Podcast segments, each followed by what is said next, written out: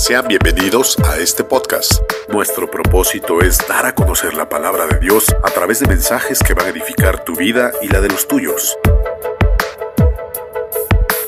Puedes contactarnos en el correo electrónico lasnacionesparacristo.tx@gmail.com. Y recuerda, todos los domingos tenemos una transmisión en vivo en Facebook y YouTube.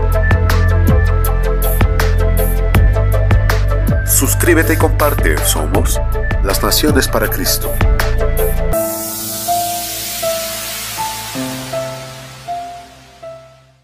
Hoy vamos a estar viendo un tema que yo le he titulado La cárcel del rencor. La verdad es que todos los que estamos aquí tenemos un cuerpo. Ese cuerpo es con el que nos relacionamos con el mundo exterior con ese cuerpo podemos ver, podemos escuchar, podemos trabajar, pero también tenemos un alma. Cada uno de nosotros tiene un alma y esa alma es nuestro ser interno, es digamos nuestro yo, es lo que nosotros somos. Y ese yo, ese ser interno, es una persona real, o sea, es, es algo real. El alma también siente, el alma ríe, el alma llora. Y es precisamente en el alma en donde se asientan las emociones. Por ejemplo, el reír, el llorar, el sentir, el expresar, surgen de esa área del alma. Entonces, de alguna manera, en algún momento determinado, si en nuestra vida hay algún daño, hay algo que nos afecta emocionalmente, eso queda como una herida, queda una herida en nuestra alma y cuando no sanan esas cicatrices, esas cicatrices se convierten en heridas que frecuentemente están lastimando y causando dolor en la vida de millones de personas. Existen esas personas cuando están dañados, por así decirlo, con esas heridas emocionales, con esas heridas en el alma, entonces las personas experimentan diversos sentimientos. Se empieza a expresar sentimientos de odio, de rencor, deseos de venganza, tristeza, soledad, tristeza profunda, depresión. Y esos son algunos de los sentimientos que surgen por el hecho de haber sido agredidos alguna vez. O que alguna ocasión fuimos agredidos o fuimos objeto de alguna herida emocional. Y eso ha estado ocasionando en las vidas, por así decirlo, como que si esas almas tuvieran una herida emocional y esa herida no está sanada. Por ejemplo, de repente tú puedes escuchar personas que te dicen, es que yo siento el rechazo de mi hermana mayor.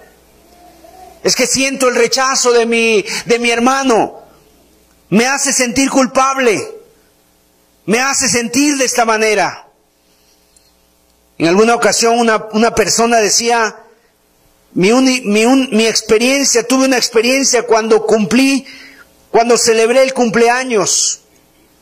Entonces dice, fuimos a la casa de mi hermano estuvimos en su hogar celebrando su cumpleaños y ese día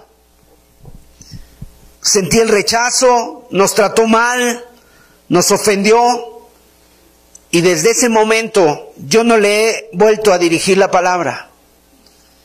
Entonces, ¿qué es lo que hay en esa persona? En esa persona lo que hay es una herida profunda en su alma, una herida emocional. Y muchísimas personas viven el día de hoy, transitan por este mundo con esas heridas emocionales.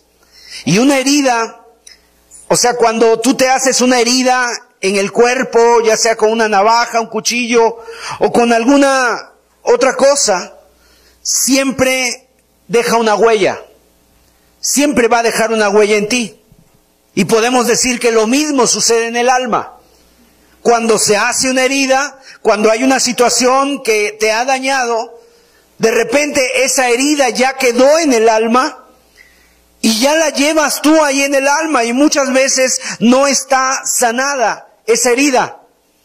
Y quiero decirte que esto en la Biblia tiene una razón, por así decirlo, que lo vamos a ver nosotros en el libro de Apocalipsis, capítulo 8, verso 10. La palabra Apocalipsis quiere decir revelación y revelar en la Biblia tiene que ver con algo así como, por ponerte este ejemplo, como descorrer este velo. Algo que está velado, algo que está oculto. Nosotros no sabemos qué hay atrás, nos imaginamos que hay una pared, nos imaginamos que hay algo allá atrás, pero así es una, una revelación, es, de repente es descorrer este velo. Imaginémonos que atrás de esto tenemos una puerta, pero no la podemos ver porque está cubierta. Entonces la palabra revelación es revelar lo que está oculto, lo que, lo que viene. Y en el libro de Apocalipsis nos habla de las cosas que van a suceder al final de los tiempos. Y una de las cosas que va a suceder al final de los tiempos es lo que dice aquí la escritura en Apocalipsis capítulo 8, verso 10 al verso 11.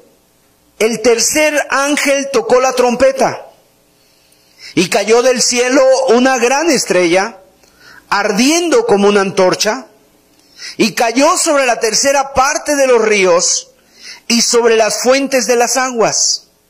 Y el nombre de la estrella es Ajenjo. Y la tercera parte de las aguas se convirtió en Ajenjo, y muchos hombres murieron a causa de esas aguas, porque se hicieron amargas. Entonces aquí la escritura nos está diciendo que una estrella cayó del cielo a la tierra y esa estrella contaminó la tercera parte de las aguas. Y la tercera parte de las aguas se convirtió en ajenjo y muchos hombres murieron por causa de esas aguas, porque esas aguas se hicieron amargas. Ahora, esa palabra ajenjo es una, es una palabra, es, el ajenjo, tal vez algunos lo conozcan, es una hierba, es una hortaliza, es una que, tiene una característica, es muy amarga. Es muy amarga la, la, hortaliza llamada el ajenjo. Y entonces cuando eso cae sobre las aguas, dice que contamina. Ahora déjame decirte que en la Biblia, cuando la Biblia nos habla acerca de ríos, cuando nos habla acerca del mar, precisamente nos está hablando de gentes, de personas. Nos está hablando del mundo. Y dice aquí que eso contaminó y los hombres murieron. Entonces, amados, lo que significa precisamente es eso, que en el último tiempo, en el tiempo del fin, Iba a caer del cielo, por así decirlo, algo. Iba a venir que iba a amargar a los hombres, a producirles rencor, a producirles quebranto en su alma, heridas en sus almas, heridas muy profundas en sus almas. Y eso iba a ocasionar que mucha gente estuviera muriendo precisamente, que mucha gente estuviera eh, muriendo, que estuviera siendo dañada, como te explicaba en un momento, en, hace un momento, cuando empezamos esta reunión, te explicaba que hay heridas emocionales en el alma. Y esas heridas pueden ser ocasionadas por muchas cosas. Dios está entre nosotros y Él quiere ayudarnos, quiere sanarnos.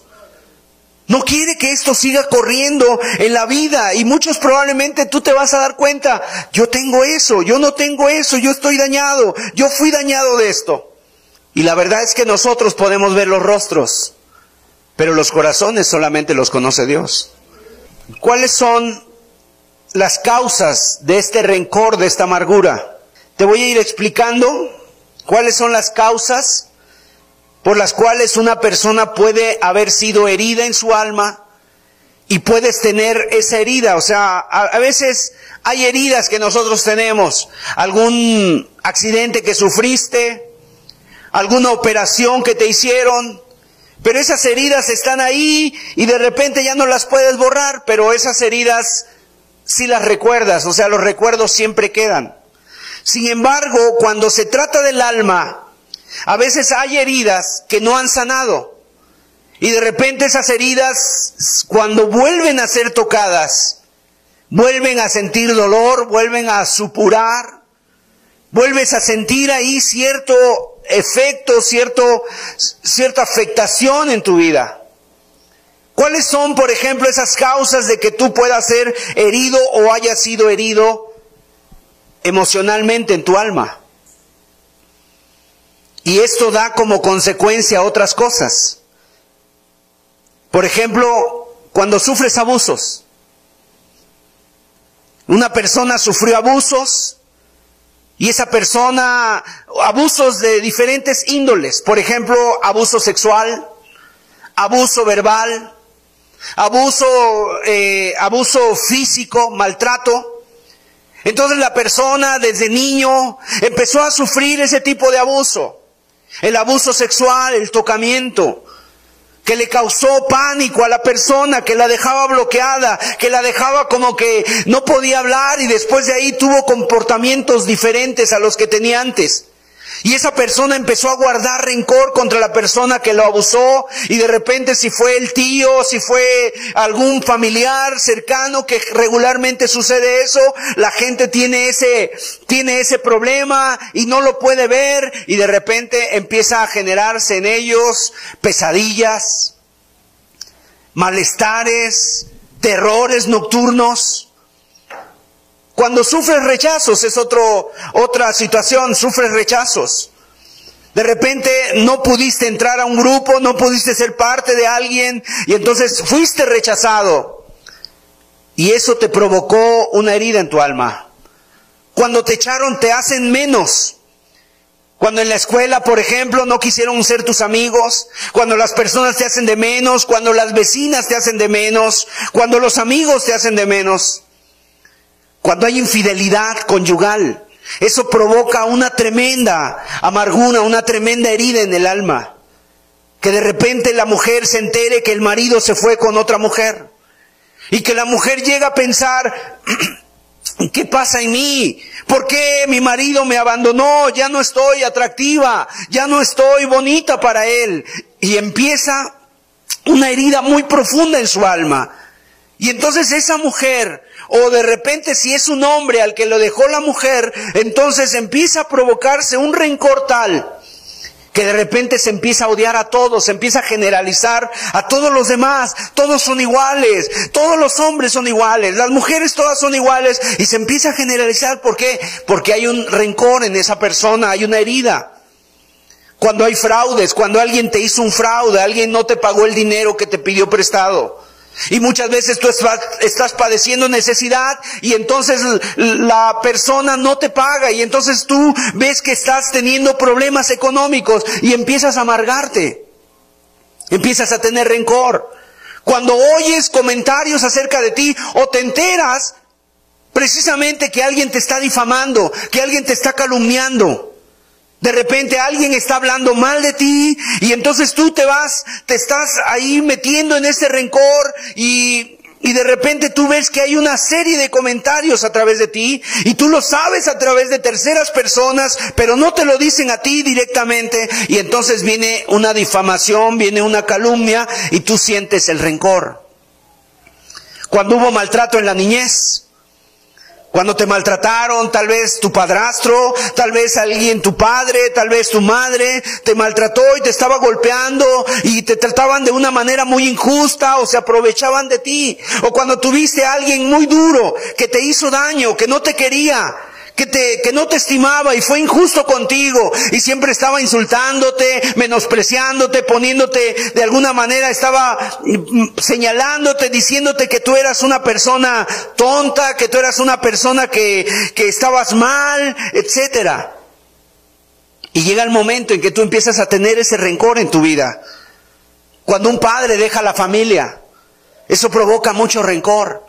Porque de repente el niño, el hijo que no entiende, en ese momento viene a sufrir dolores, escasez, no hay dinero. Y tú lo ves y dices, ¿por qué nuestro padre no se ocupa de mí? ¿Por qué nos abandonó?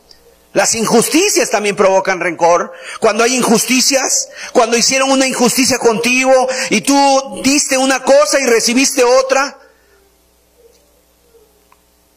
O a veces con una enfermedad, cuando naciste con un defecto físico. No podías ser como los demás. tenía ciertas, de alguna manera tenías cierta enfermedad, de alguna manera tenías, estabas con cierta limitación, y entonces eso provocó en ti algo, una enfermedad.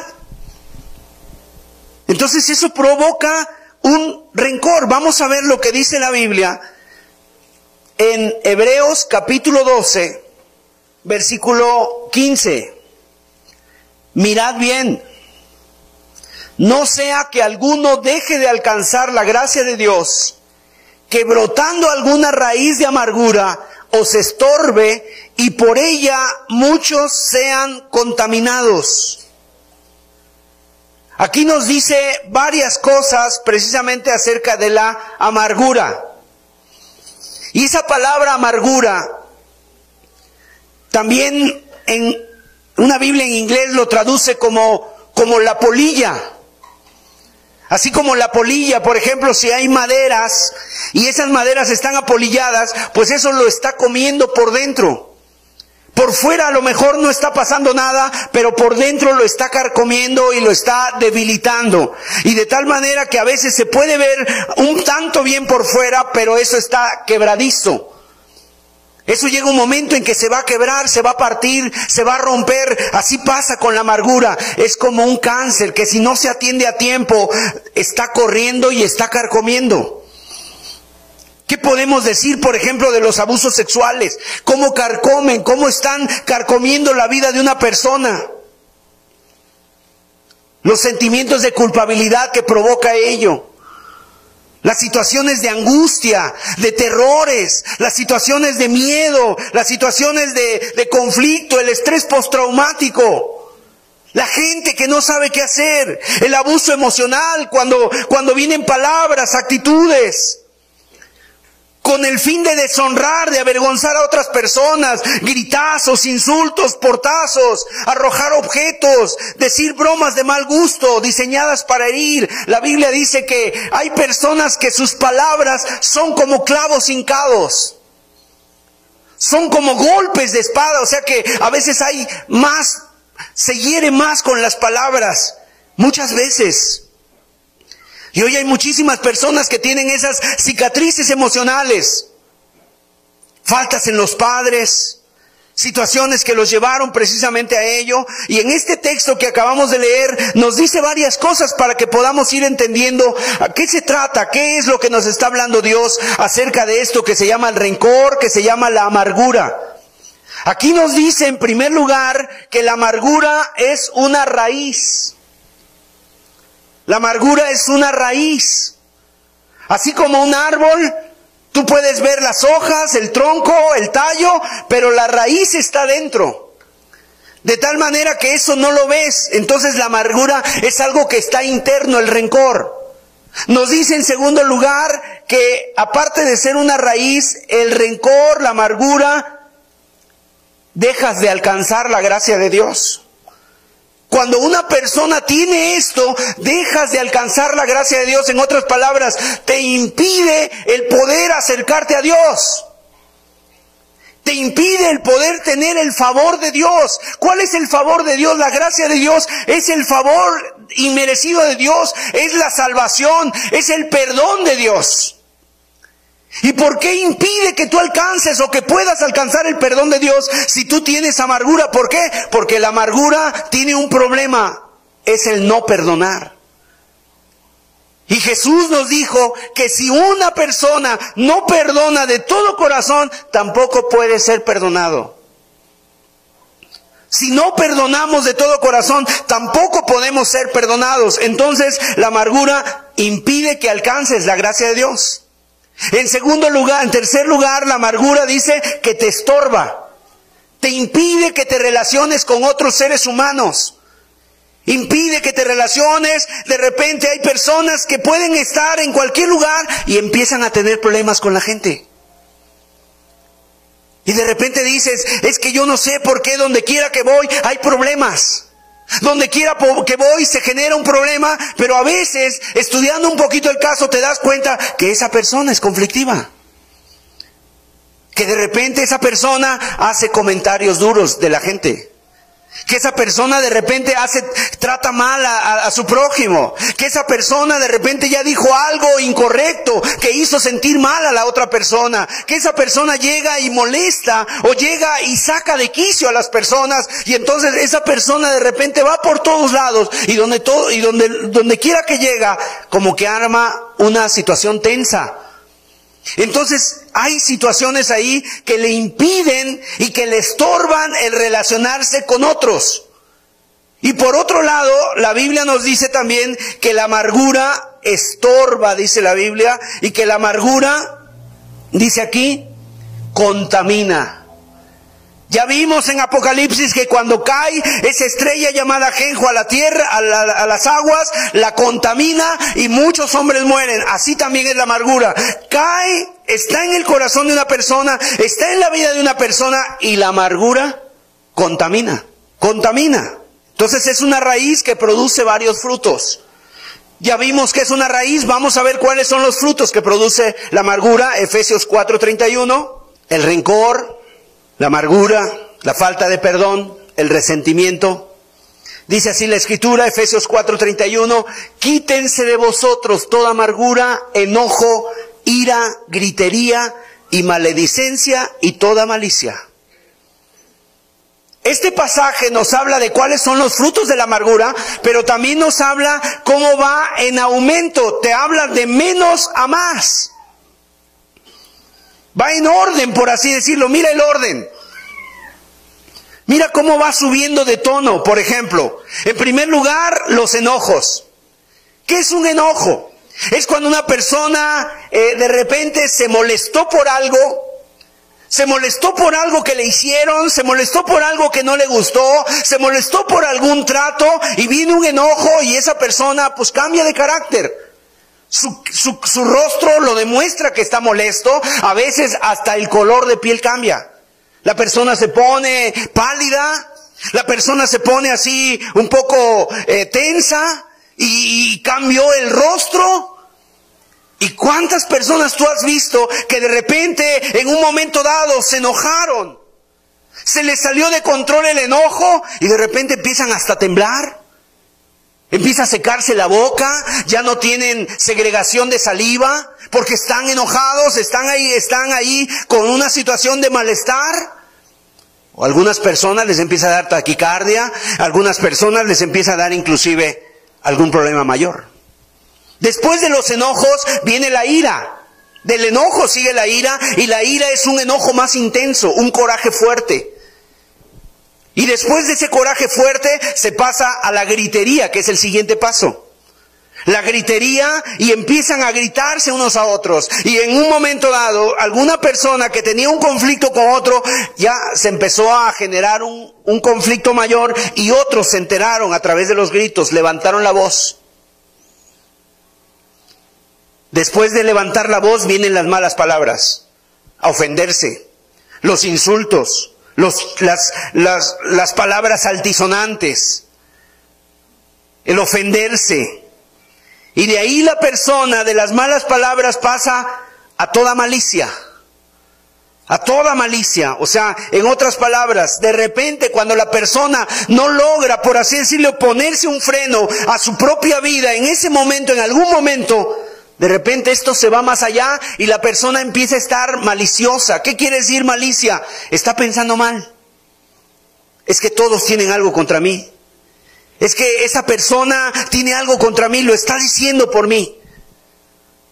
Mira, ser una persona que tiene rencor es ser una persona dada a los enojos. Es ser una persona iracunda, se va a irritar. Es una persona dada a los gritos, que levanta la voz, que ofende, que ofende con palabras, que salen de su boca palabras altisonantes. Será una persona dada a la murmuración, hablar mal de otros. Será una persona también maliciosa. ¿Por qué? La malicia es desconfianza. Empieza a tener desconfianza de las personas. Y te voy a mencionar cuáles son las evidencias de una persona que tiene rencor. Es una persona desconfiada. Desconfiada. No confía. Y por eso también no puede confiar en Dios. Desconfía de los demás. Y no puede confiar en Dios. Cuando desconfías, ¿qué pasa? No te das de corazón, no te entregas de corazón. No te das de corazón para amar. ¿Por qué? Porque tienes un miedo. Y cuando una persona tiene una herida en su alma, ¿sabes qué es lo que hace? Se blinda. Se bloquea. Se mete, por así decirlo, en un caparazón, se cubre y decir, yo no me voy a dejar. Porque ya me hirieron, ya fui herido, yo no quiero ser lastimado otra vez y mejor se, se blinda y eso hace que sea una persona de desconfianza, muy medido, como que no te das de corazón, como que el amor no puede fluir en ti. No sea que me vuelvan a herir. Tienes temor a ser perjudicado y siempre te andas cuidando, no vayas a ser perjudicado y por así decirlo ves, ves a todos como que son cierta situación que van a ser en contra tuya y te andas cuidando. Una persona que tiene rencor es muy insensible al dolor ajeno. Cuando ve a personas que tienen menos, cuando ve a personas que están en una situación de necesidad, no tiene compasión. No te da compasión, no te duele el dolor ajeno. ¿Qué pasa? Porque la persona que tiene rencor dice, yo he sufrido, yo he padecido, yo he estado necesitado, pero yo he salido adelante yo solo. A mí nadie me ayudó. Yo voy a salir adelante, esa persona también puede salir adelante. Y al ver el dolor no se compadece, no siente nada. ¿Por qué? Porque tiene una herida en su alma. Y la persona, por ejemplo, otra de las características es que siempre está enojado, siempre hay quejas, siempre hay molestia. Y siempre se está quejando de todo. Está muy caro todo, no me alcanza, cuando hay eso, es un reflejo que hay en él. Hay una ingratitud en su vida. No está agradecido con nada, no está contento con nada. Nunca vive contento con lo que tiene. Siempre quiere tener un poco más, siempre quiere tener un poco más, algo mejor, un mejor trato, siempre que le, le gustaría que le dieran buenas palabras. Y nunca está contento. ¿Qué pasa en esa persona? Hay un resentimiento, hay un rencor. Una persona así será difícil de expresar afecto. Es muy difícil que exprese afecto. Le cuesta trabajo le decirle a su esposa, a sus hijos, te quiero mucho, abrazarlo, expresarle cariño, amor, tratar. Y entonces esa persona como no puede, ¿por qué? Porque tiene miedo de sacar adelante eso. Empieza a decir, oh, es que yo así soy. Es mi carácter. La verdad es que no es así. Porque Dios nos hizo para amar. Dios nos hizo para amar, Dios nos hizo para relacionarnos. Y a veces la gente dice, es que soy así. No, no eres así, más bien es que tienes rencor. Te cuesta trabajo amar a alguien. ¿Por qué? Porque para él el amar a alguien o el expresar afecto será un símbolo de debilidad, un símbolo de, de debilidad. Entonces no quiere hacerlo. ¿Por qué? Porque esa persona trata de hacer ver que él es fuerte, que es una persona diferente, que no se deja.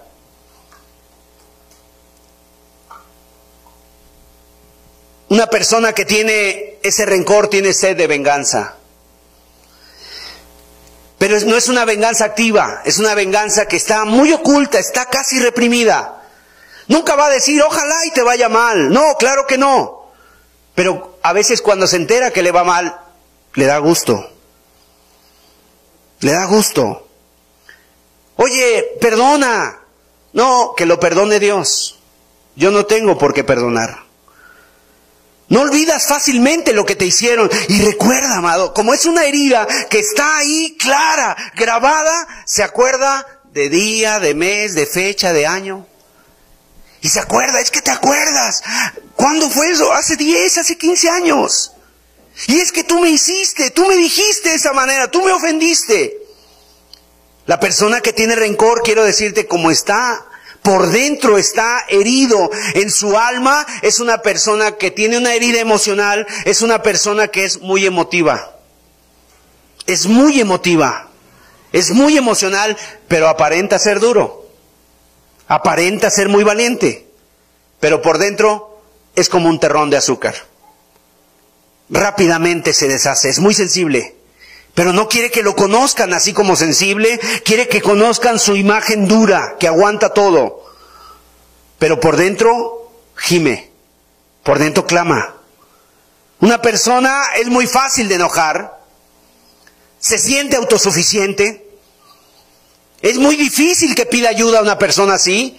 No lo vas a poder hacer que pida ayuda y cuando, y, tal vez en algún momento le, le cueste trabajo y cuando le ayuden, pues no dará las gracias de corazón. Porque dirá, es lo menos que tienen que hacer por mí, porque yo también he ayudado a otros. No hay contentamiento en él. Una persona que tiene rencor, resentimiento, es muy difícil enseñarle, o sea, todo lo sabe, porque la amargura, el rencor va muy acompañado de ese orgullo. Y entonces es muy difícil enseñarle. Obviamente que rechaza a los que lo rechazan. Si alguien lo rechazó, él también rechaza también de la misma, de la misma manera. Ahora, déjame explicarte que la amargura es un es como leímos ahí en el libro de Apocalipsis, es una raíz. Es una raíz. Y quiero decirte que la raíz, bíblicamente, los pecados se definen, se pueden catalogar o se pueden dividir en dos partes. Pecados escandalosos, pecados externos y pecados internos. Por ejemplo, los pecados externos, ¿cuáles son? Los pecados externos, pues son los que la mayoría de la gente se da cuenta. La gente se da cuenta cuando una persona es maldiciente. La gente se da cuenta cuando una persona fuma. La gente se da cuenta cuando una persona eh, de alguna manera dice malas palabras. Te das cuenta rápidamente. Pero hay pecados de los cuales no es fácil darse cuenta que la persona los tiene. Son los pecados internos, los del corazón. Y entonces esos pecados internos son más duros y más difíciles que los pecados externos. Quiere decir que un pecado externo tiene su raíz en un pecado interno, en un pecado raíz. Por ejemplo, hay pecados raíces. ¿Cuáles son esos pecados raíces? Por ejemplo, la soberbia es un pecado raíz, es un pecado de adentro. Y ese pecado de soberbia es la madre de la vanidad. Una persona que tiene soberbia afuera va a ser muy vanidoso. Una persona que tiene soberbia afuera va a ser muy orgullosa. Una persona que tiene soberbia va a ser dada a la eh, exaltación propia. Otro pecado raíz es la codicia. Y la codicia es la madre del adulterio. Es la madre de la fornicación, es la madre del robo, es la madre de la, de la avaricia. Pero su raíz es la codicia.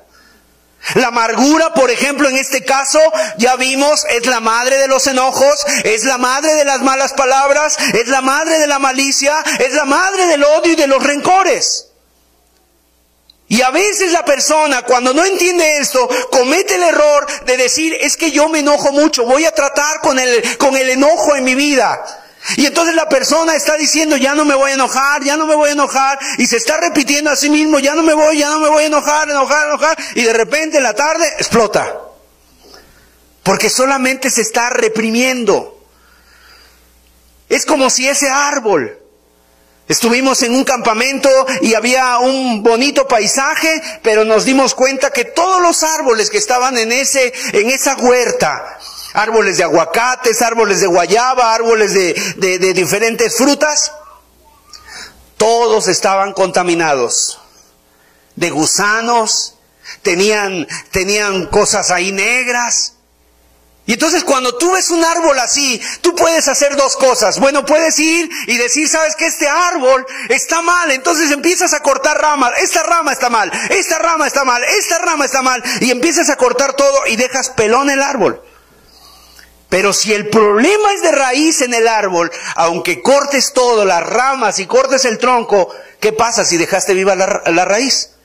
Vuelve a surgir vuelve a surgir. Y así pasa también con esto.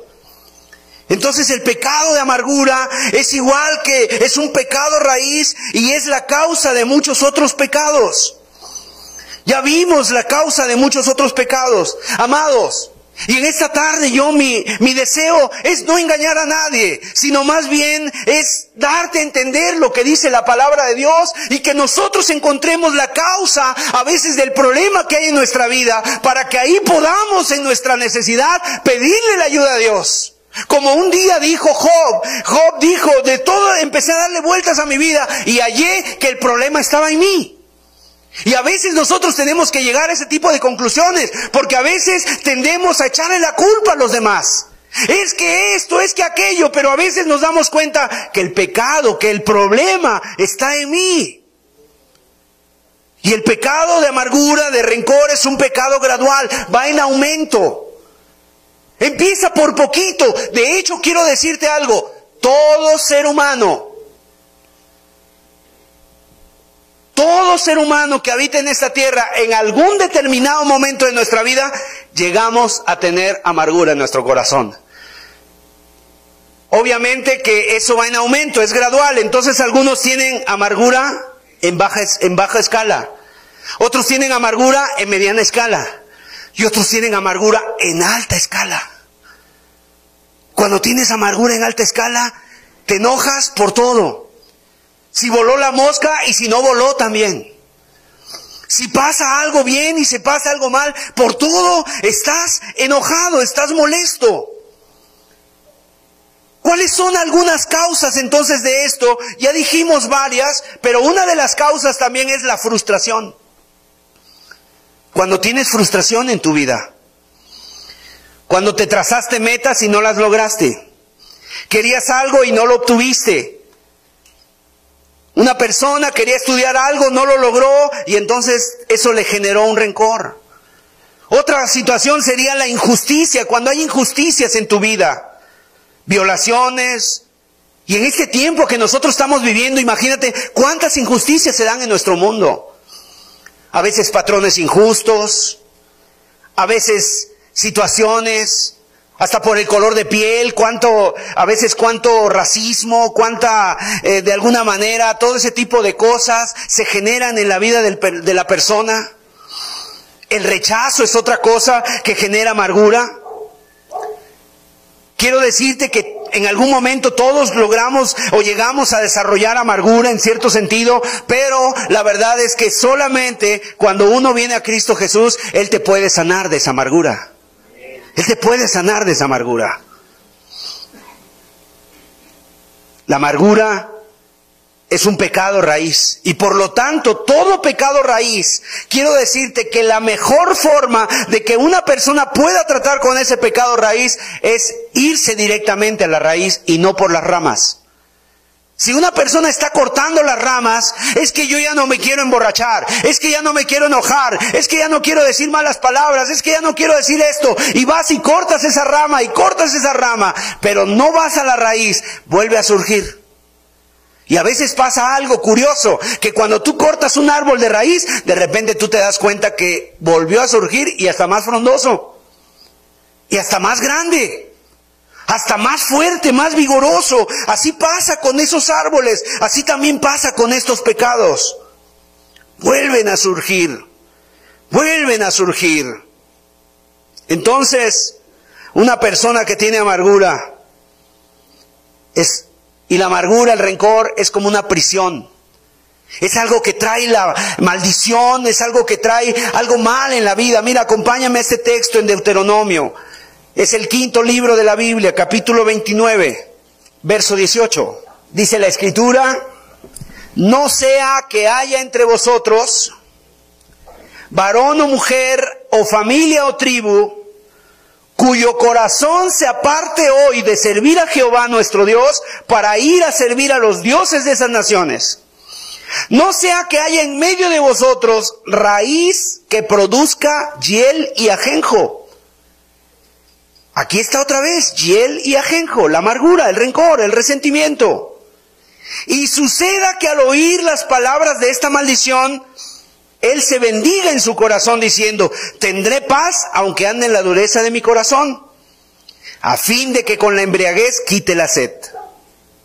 No querrá Jehová perdonarlo, sino que entonces humeará la ira de Dios y su celo sobre el tal hombre, y se asentará sobre él toda maldición escrita en este libro, y Jehová borrará su nombre de debajo del cielo.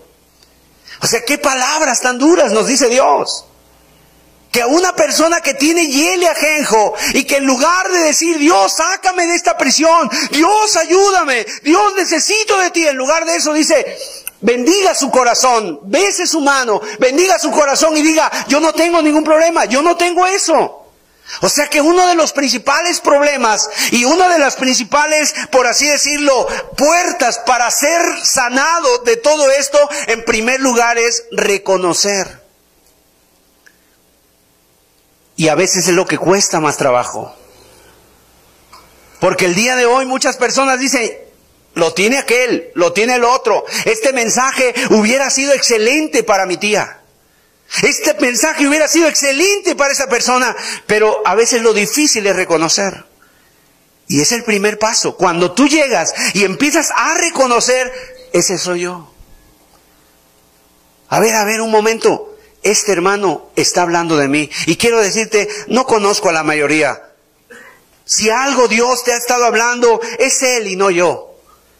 Es Dios el que te está hablando. Es Dios el que sabe tu corazón porque mira, Él te conoce desde niño. Él te conoce desde la infancia. Él te conoce desde la adolescencia. Él conoce tus momentos de tristeza. Él conoce aquellos momentos cuando tú de niño te sentiste abandonado. Sentiste que no había nadie para ti. Sentiste que tú estabas totalmente solo en este mundo y tal vez ni siquiera podías hablar con alguien, con alguna persona. No había quien te escuchara. Y a veces la gente está hablando hasta con sus mascotas, está hablando ahí con sus animalitos, diciéndoles todas sus penas, pero Él no te puede escuchar. Él no te entiende, pero hay un Dios que sí ha escuchado la oración, hay un Dios que ha escuchado el quebranto, ha escuchado las palabras. Y por eso Él te trajo, Él está aquí con nosotros. Ahora, ¿por qué Dios dice que esa persona no puede ser perdonada? Porque la persona que tiene rencor se levanta como juez para castigar. Porque Él está pidiendo lo que Él no quiere que se haga en Él. Tiene pensamiento siempre a la defensiva. Está siempre a la defensiva. Está pidiendo justicia pero sin misericordia. Y la amargura mata la felicidad del alma. La amargura mata la felicidad del alma. La persona no tiene felicidad, no está feliz y quiere eh, está en un lado y quiere estar en otro y tiene algo y quiere tener otra cosa. Tiene esto y quiere aquello, o sea, nunca está feliz, está insatisfecho. Y la amargura, el rencor es el principio del odio y la indiferencia, es el sembrador de las discordias. ¿Qué dijo Jesús? Mateo 18, verso 35.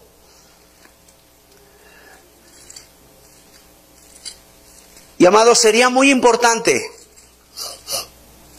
no que tú lo escribieras, pero sí que en esta tarde tú pudieras de alguna manera, en tu ser, en tu corazón, hacer una lista de las listas de personas o de las listas de cosas que tú has, visto o has escuchado en esta tarde que te han dañado. ¿Qué cosas te han dañado? Porque por ahí empezamos a reconocer. ¿Qué cosas me han dañado? Yo fui herido.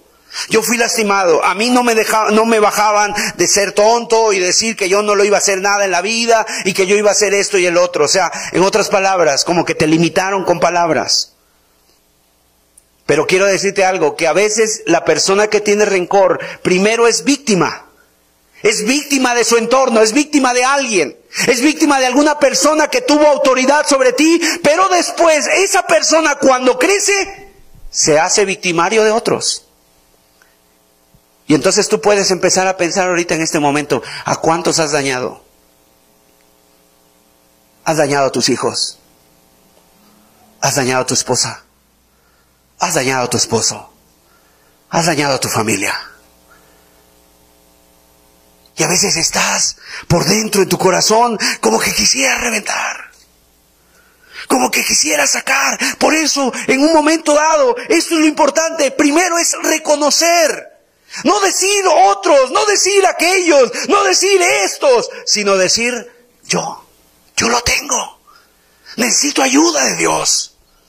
Necesito la ayuda de Dios, necesito la gracia de Dios. Dios mío, no me abandones. En Mateo 18, el verso 35, dice Jesús estas palabras. Y es el resumen de toda una enseñanza. Así resumió Jesús su enseñanza. Dice, así también mi Padre Celestial hará con todos vosotros si no perdonáis de todo corazón cada uno a su hermano sus ofensas. Ese es el resumen de Jesús, de una gran enseñanza que dio Jesús. ¿A qué nos quiere llevar Jesús? A la necesidad que tenemos de perdonar. Por ejemplo, ¿cuál fue la parábola que él habló? Habló una parábola de un rey, un hombre muy poderoso, un hombre que tenía autoridad sobre un reino, y de repente este rey mandó pedir cuentas a sus siervos. Él estaba encima en el trono, los otros eran sus siervos. Y manda a pedir cuentas y de repente le traen uno.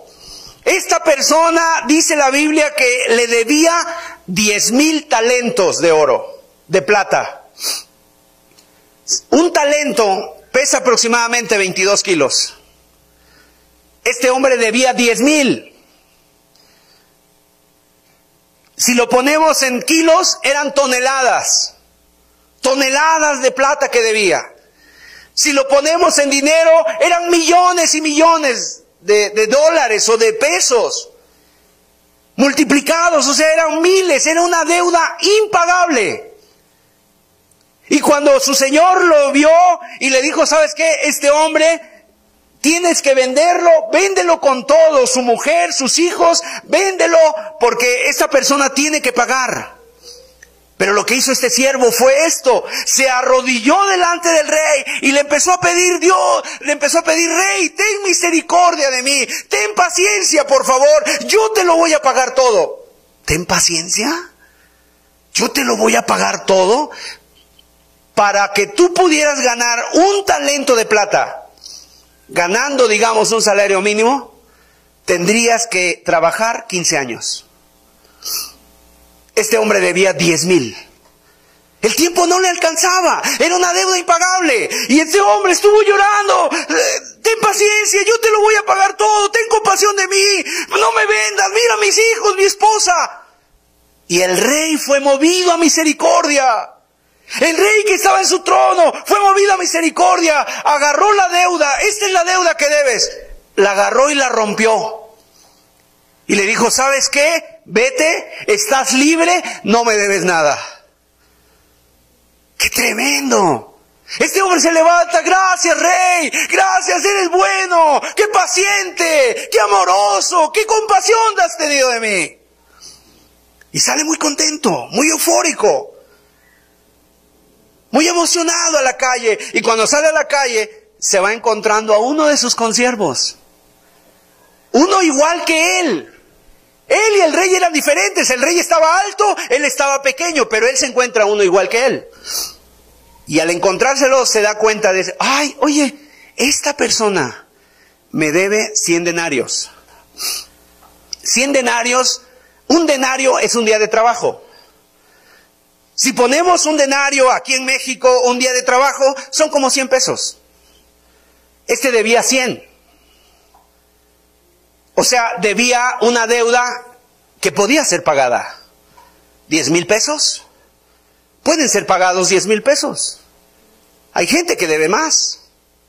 Y entonces este hombre que había sido perdonado recientemente se lo encuentra y le dice, oye, tú me debes, págame lo que me debes, ahora.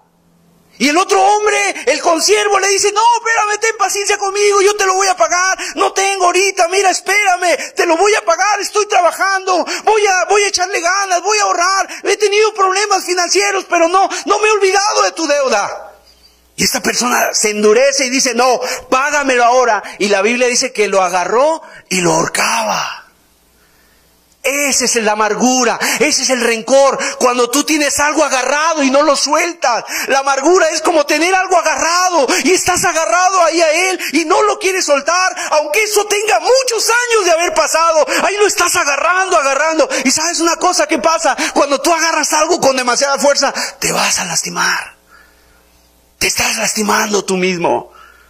Y la persona ahí estaba agarrándolo y lo oprimía y le decía, págame lo que me debes. No, espérame, ten paciencia conmigo. ¿Sabes qué voy a hacer contigo? Lo agarró y lo empezó a arrastrar. Y toda la gente estaba sorprendida viéndolo. ¿A dónde lo llevas? Este hombre va a ir a la cárcel y se va a quedar ahí hasta que me pague. Que me pague toda la deuda. Y la gente empezó a, a decir, qué tremendo este hombre. Porque todo eso que le había sido perdonado había sido publicado. El rey había quedado muy grande, muy engrandecido, muy bueno. Y toda la gente decía, ese rey que tenemos es bueno, perdonó una gran deuda. Tengo esperanza yo también. Pero ahora cuando ven a este hombre, les dio mucha tristeza. Porque a él le había sido perdonada una gran deuda y él no quiso perdonar una pequeña deuda. Y dice que fue lo echó en la cárcel. Esa es la amargura. Es el rencor. Cuando tú tienes ahí en la cárcel tuya a personas y no los has soltado y no los has perdonado. Y los tienes en la cárcel y ahí están y te acuerdas de ellos y sí dices que sufra, sí que eh, pues, está bien que le vaya mal, por lo que me hizo a mí está bien, es poco lo que le ha pasado. Y entonces hay situaciones ahí en tu vida y dice la Biblia que cuando llegó esta noticia al rey, el rey, dice aquí la escritura, los siervos se entristecieron, sus consiervos.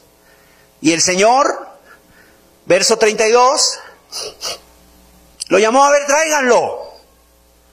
Y lo llamó y dice ahí la escritura que dijo estas palabras, siervo malvado siervo malo, toda aquella deuda te perdoné porque me rogaste. ¿No, ¿No debías tú también tener misericordia de tu consiervo como yo tuve misericordia de ti? Entonces su señor enojado le entregó a los verdugos hasta que pagase todo lo que debía. O sea, en otras palabras, le revirtió la deuda.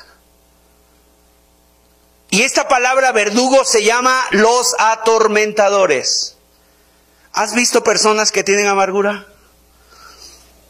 Son personas que tienen problemas. A veces tienen problemas,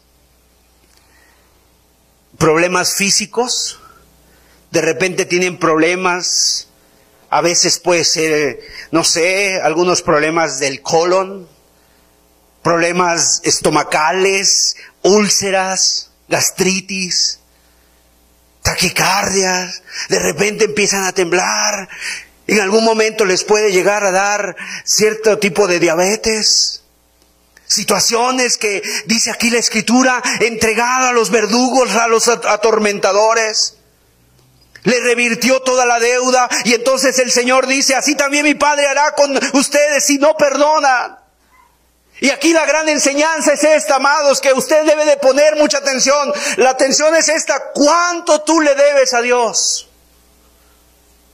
¿Cuánto le debes a Dios? Diez mil talentos. Tú no puedes pagar esa deuda. No puedes pagar la deuda que tú tienes con Dios, a menos que haya alguien que pague por ti.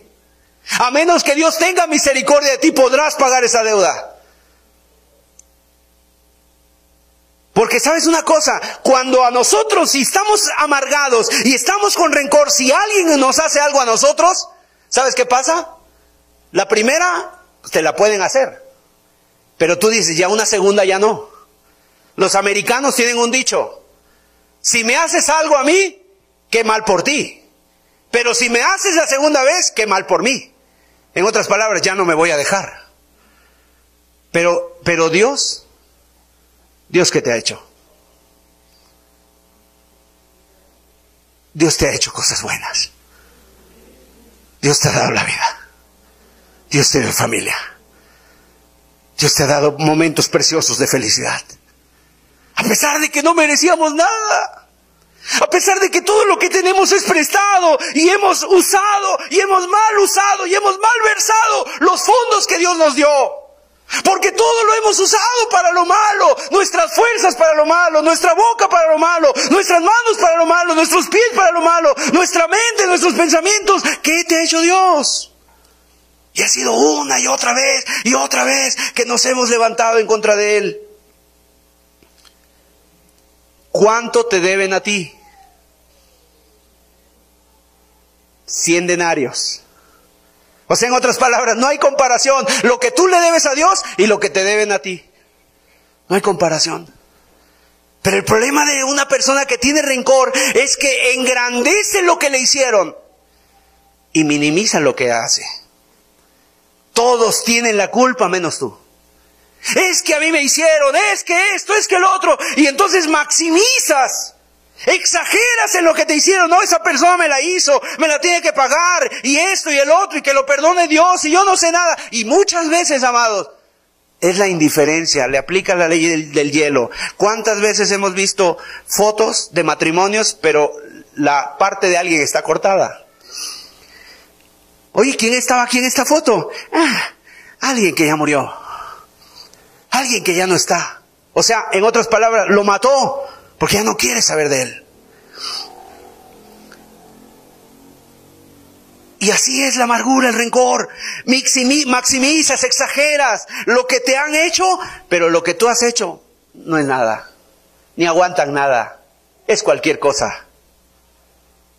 Eso no tiene, no tiene problema. Ay, son bien sentidos. Por cualquier cosa se sienten. No, amado. Por eso la amargura se convierte en un gran pecado, que tiene su raíz en el egoísmo, que has vivido para ti mismo, que has vivido centrado tú como el centro del universo, como el centro de, tu vida, como el centro de todo, tú has sido el que has estado centrado en ti mismo. Por eso la Biblia dice, no querrá Dios perdonarlo, porque imagínate Jesús, el Dios del cielo, vino desde el cielo, dejó todo, no se aferró el ser igual a Dios como cosa que aferrarse, vino a la tierra, caminó como hombre, se hizo hombre, estuvo como hombre, sufrió como hombre, tuvo necesidades como hombre, de necesidades de comer, necesidades de, de, de beber, necesidades de trabajar, necesidades de, de descansar, tuvo necesidades como hombre para hacerse uno con nosotros y poder, de alguna manera, dar su vida por nosotros. Y Jesús, dice la Biblia, palabras preciosas de Jesús, el que a mí viene yo no le echo fuera. O sea, no importa cómo seas, no importa de dónde vengas, no importa cómo estés, si tú vienes a Él, Él no te echa fuera. Los brazos de Cristo están abiertos, pero no por retenidos por unos clavos, están abiertos porque te están esperando. Porque Él es el único que te puede dar vida. Porque en, Él está la fuente de tu felicidad, la fuente de tu esperanza. En Él hay vida y vida en abundancia. Él es el que te puede liberar. Si supieras en este tu día lo que es para tu paz, le dijo Jesús a los de Jerusalén, cuántas veces quise juntarte como la gallina junta sus polluelos. Si tú supieras quién te pide de beber, tú le pedirías a Él y Él te daría agua viva. Si tú supieras quién es Él, Jesús, amados, el que ha cambiado nuestra vida. Y por eso el pecado de la amargura, el rencor se vuelve un tremendo pecado, porque Jesús, aun siendo Dios, está dispuesto a perdonar. Pero el que tiene rencor no está dispuesto a perdonar.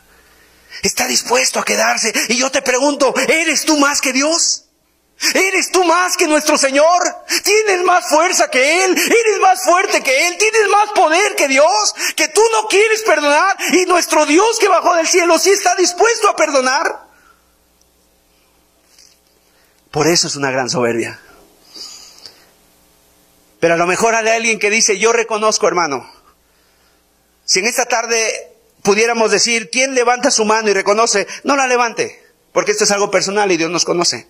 Pero muy seguramente muchas personas dirían, yo tengo, hermano. Pero la segunda es, ¿cómo le hago? Yo quiero ser libre de esta prisión, pero ¿cómo le hago? ¿A quién veo? Volteo a ver a mi mamá, está igual que yo. Volteo a ver a mis hermanos, están iguales. Volteo a ver a las personas, todos están igual. ¿A quién miro? Yo te quiero decir algo. Hoy miremos a Cristo. ¿Sabes tú que Cristo desde que nació sufrió rechazo? Cuando Cristo nació, no hubo lugar para él en el mesón. Los mesones eran unos cuartos, más chicos que esto, obviamente, unos cuartos así largos. Y como la gente había venido de peregrinación a, a, censarse, entonces todos dormían y era un solo cuarto, no había camas, no eran hoteles de lujo. Entonces la gente dormía aquí, otro acá, otro acá, otro acá, otro acá, otro acá, y así. Y entonces ya estaba lleno. Y dicen, no hay lugar para él en el mesón. La esposa está embarazada, eh, eh, tiene dolores de parto, ya viene el alumbramiento. Se le consiguió lugar en un pesebre, en un establo, con las vacas y los burros. Y ahí en un establo, en, el lugar, eh, en el pesebre, en el lugar donde comían, donde se le echaba el pasto a los, a, los, a los animales, ahí pusieron a Jesús de niño, él sufrió el rechazo. Cuando tenía menos de dos años, Herodes los mandó perseguir a todos los niños, quería matar a Jesús. Y se lo tuvieron que llevar sus padres a Egipto. O sea, en otras palabras, Jesús tuvo la experiencia de ser un inmigrante. Y si alguien ha ido de inmigrante a otro país, ¿Me puedes entender? ¿O puedes entender eso? Porque cuando tú vas a otro país de inmigrante, tú te das cuenta que no eres bienvenido. Tú te das cuenta que a veces la familia misma te, te, abandona. Tú te das cuenta que ahí hay muchas necesidades y tienes que trabajar y a lo mejor es el idioma y a lo mejor es el dinero y a lo mejor es que no conoces a nadie y tiene que estar la persona viviendo y esforzándose y ahí estar ahí de alguna manera padeciendo. Jesús a los dos años fue migrante, como los que se van a Estados Unidos y la pasan mal. Y si se enferman nadie los ve, nadie los conoce. Y si están tristes nadie sabe de ellos. Jesús después empezó su ministerio a los 30 años, estuvo haciendo bien, se dio de todo corazón, sanidades, milagros, prodigios, todo lo que hizo Jesús fue, fue grandes, grandes cosas las que hizo Jesús en esta tierra, todo el bien que hizo a la gente. Pero cuando tenía 33 años y medio, todos se levantaron en contra de él. Poncio Pilatos Dijo, no puede ser. Este hombre les ha sanado a sus enfermos. Este hombre los ha ayudado demasiado. A ver, vamos a hacer algo. Ya sé cómo librarse. Yo voy a, voy a decirles que escojan a quien quieren. Si a Jesús o a este hombre Barrabás, que es homicida, es ladrón, es perverso. Yo creo que la gente va a escoger a Jesús y así yo me libro. Y sabes, de repente dices, aquí hay dos hombres. Tengo a Jesús de Nazaret y tengo a Barrabás. ¿A quién quieren que les entregue? Y toda la gente, y él se quedó sorprendido, toda la gente gritó a una, suelta a Barrabás y muera Jesús. No puede ser. ¿Cómo es posible? Estoy escuchando eh, realmente bien. A ver otra vez, ¿a quién quiere suelte? ¿A Jesús o a Barrabás? Suelta Barrabás, muera Cristo. Amados, Jesucristo sufrió todo ese rechazo. Ha sufrido rechazo. Jesús lo sufrió. Él sabe lo que se siente. Ha sufrido esa tentación a la amargura. Jesús Jesús lo padeció. Jesús fue tentado en todo, pero sin pecado. En Mateo 27, por favor, vamos a leer este texto. Llevaron a Jesús a un lugar que se llamaba Gólgota, el lugar de la calavera, la muerte. ¿Qué le dieron a beber? Verso 34. ¿Vinagre qué? ¿Mezclado con qué? Con hiel. ¿Sabes qué mensaje era ese? No te queremos, Jesús. Aquí no, no eres bienvenido. Aquí no necesitamos de ti. Aquí no te queremos. Mira, toma esto, amárgate y, y sabe de una vez, no te queremos. Le dieron hiel, le dieron vinagre mezclado con hiel. hasta el último momento, estando en la cruz, dice la Biblia que le dieron esto. Y Jesús no quiso beberla. Le estaban diciendo, amárgate. Y estaban dos ladrones crucificados, uno al lado derecho y otro a su izquierda. Y en un momento uno de ellos empezó a decir, a ver, si eres el Hijo de Dios, sálvate y sálvanos. Si eres poderoso, bájate de aquí y bájanos también a nosotros. Y la gente de allá afuera le meneaban la cabeza y decían, no es posible, ¿qué le habrá hecho este hombre a Dios para estar así, en esa condición? ¿Cómo puede ser este hombre está siendo castigado por Dios? No puede ser de otra manera. La realidad era que estaba siendo castigado por nosotros. Nosotros debimos haber estado ahí. Y estuvo Él en nuestro lugar. Y en un momento dado Jesús va a hablar y él, parece, está en calma, está callado, está observando, está viendo a todos, está preocupándose hasta el último momento de la gente y ve a su madre llorando en un mar de lágrimas y le dice, mujer, he aquí tu hijo y le dice a Juan, Juan, he ahí tu madre, como diciéndole, ay, te le encargo. Jesús hasta el último momento de su vida estuvo al pendiente de la gente. ¡Ay, te la encargo! ¡Hazte cargo de ella! Y de repente va a hablar y los hombres dicen, ay, ¿qué va a decir? Seguramente va a proferir una maldición, va a mandar doce legiones de ángeles que vengan y acaben con esto. ¿Qué va a pasar? Y en ese momento de su boca, de los labios de Jesús, salen esas palabras. Padre, perdónalos porque no saben lo que hacen. Él pudo perdonar. Jesús pudo perdonar. Si Él pudo perdonar, no podrás tú perdonar. No podrás tú perdonar. Será imposible que tú perdones. ¿A quién tienes que ver en este día? Ve a Jesús que está en la cruz. Ve a Jesús que está perdonando. Y ve a Jesús que nos enseña el camino del perdón. Y que nos enseña el camino de la libertad. Y nos enseña el camino para salir de esa prisión. Para no hacerte esclavo del rencor. Para no hacerte esclavo de la amargura. Para que no tú vivas feliz en este mundo, pero feliz con Dios. Perdonar es soltar. Y quiero decirte, hay heridas que nunca te las puedes borrar.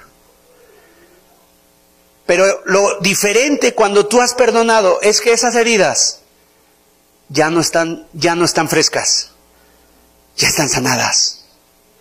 ¿Te acuerdas? Tengo una herida, me pasó esto, me pasó el otro, hay una historia en esa herida, pero ya está sanada.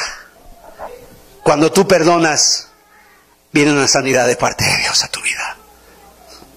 Viene una sanidad de parte de Dios. ¿Qué necesitas entonces tú? Primero, reconocer. Segundo lugar, arrepentirte de este gran pecado de la amargura está matando a mucha gente. Ha destruido hogares. Ha destruido naciones, ha destruido a jóvenes. La Biblia dice en Proverbios, dice que el que odia disimula con sus labios, aunque en su corazón maquina engaños. Y él dice, eh, él te dirá, siéntate aquí conmigo, pero en su corazón no está contigo. Y que hay siete abominaciones en el corazón de una persona que, que tiene odio y rencor. En una persona que tiene odio dice que una mujer con rencor, con rencillas, es como una gotera continua. Una gotera continua. Está continuamente dándole, dándole, dándole hasta que hace un hoyo. Jesucristo vino para ayudarnos y para enseñarnos a perdonar. Primero, necesitas reconocer. ¿Habrá alguien este día que reconozca? Y que pueda decir, hermano, yo estoy así, necesito que Dios me perdone. En segundo lugar, necesitas arrepentirte. Y en tercer lugar, necesitas ver a Cristo. Míralo a Él hoy. Y hoy puede ser libre. Hoy puede ser libre por la gracia de Dios. Cerremos nuestros ojos. Inclinemos nuestras cabezas. Necesitas decirle, yo he sido esclavo del rencor. Yo he estado metido en esta cárcel. Dios, hazme libre. Háblale a Él.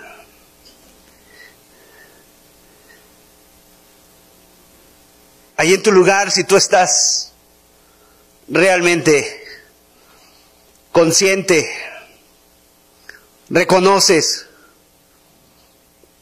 ahí en tu lugar, díselo a Dios. Y hay libertad, amado, ya sea que te pongas de pie, que te pongas de rodillas, que sigas sentado, como sea, que levantes tu mano, pero tú dile, Señor, yo, yo soy uno de ellos. Yo fui abusado de niño. A mí mi padre me maltrató. Yo no tuve compañeros. Siempre me echaron de, siempre me hicieron de menos. Siempre padecí el bullying, el rechazo, los golpes. Siempre mi padre nos trataba mal. Yo tengo mucha amargura, dile a Dios. Tengo esa raíz. Ahora me doy cuenta por qué tanto enojo. ¿Por qué tan este carácter? ¿Por qué tanto problema en mi casa, en mi vida? ¿Por qué no he podido dar ni un momento de felicidad a los que me rodean? ¿Por qué todo tiene que terminar mal con las personas que conozco? ¿Por qué hay tanto problema? Y esta es una de las respuestas. Porque tienes rencor. Reconócelo. Reconoce también a cuántas personas tú has herido. ¿A cuántas personas has dañado? ¿Con cuántas personas de veras tú has tenido problemas, conflictos, has dañado, has herido?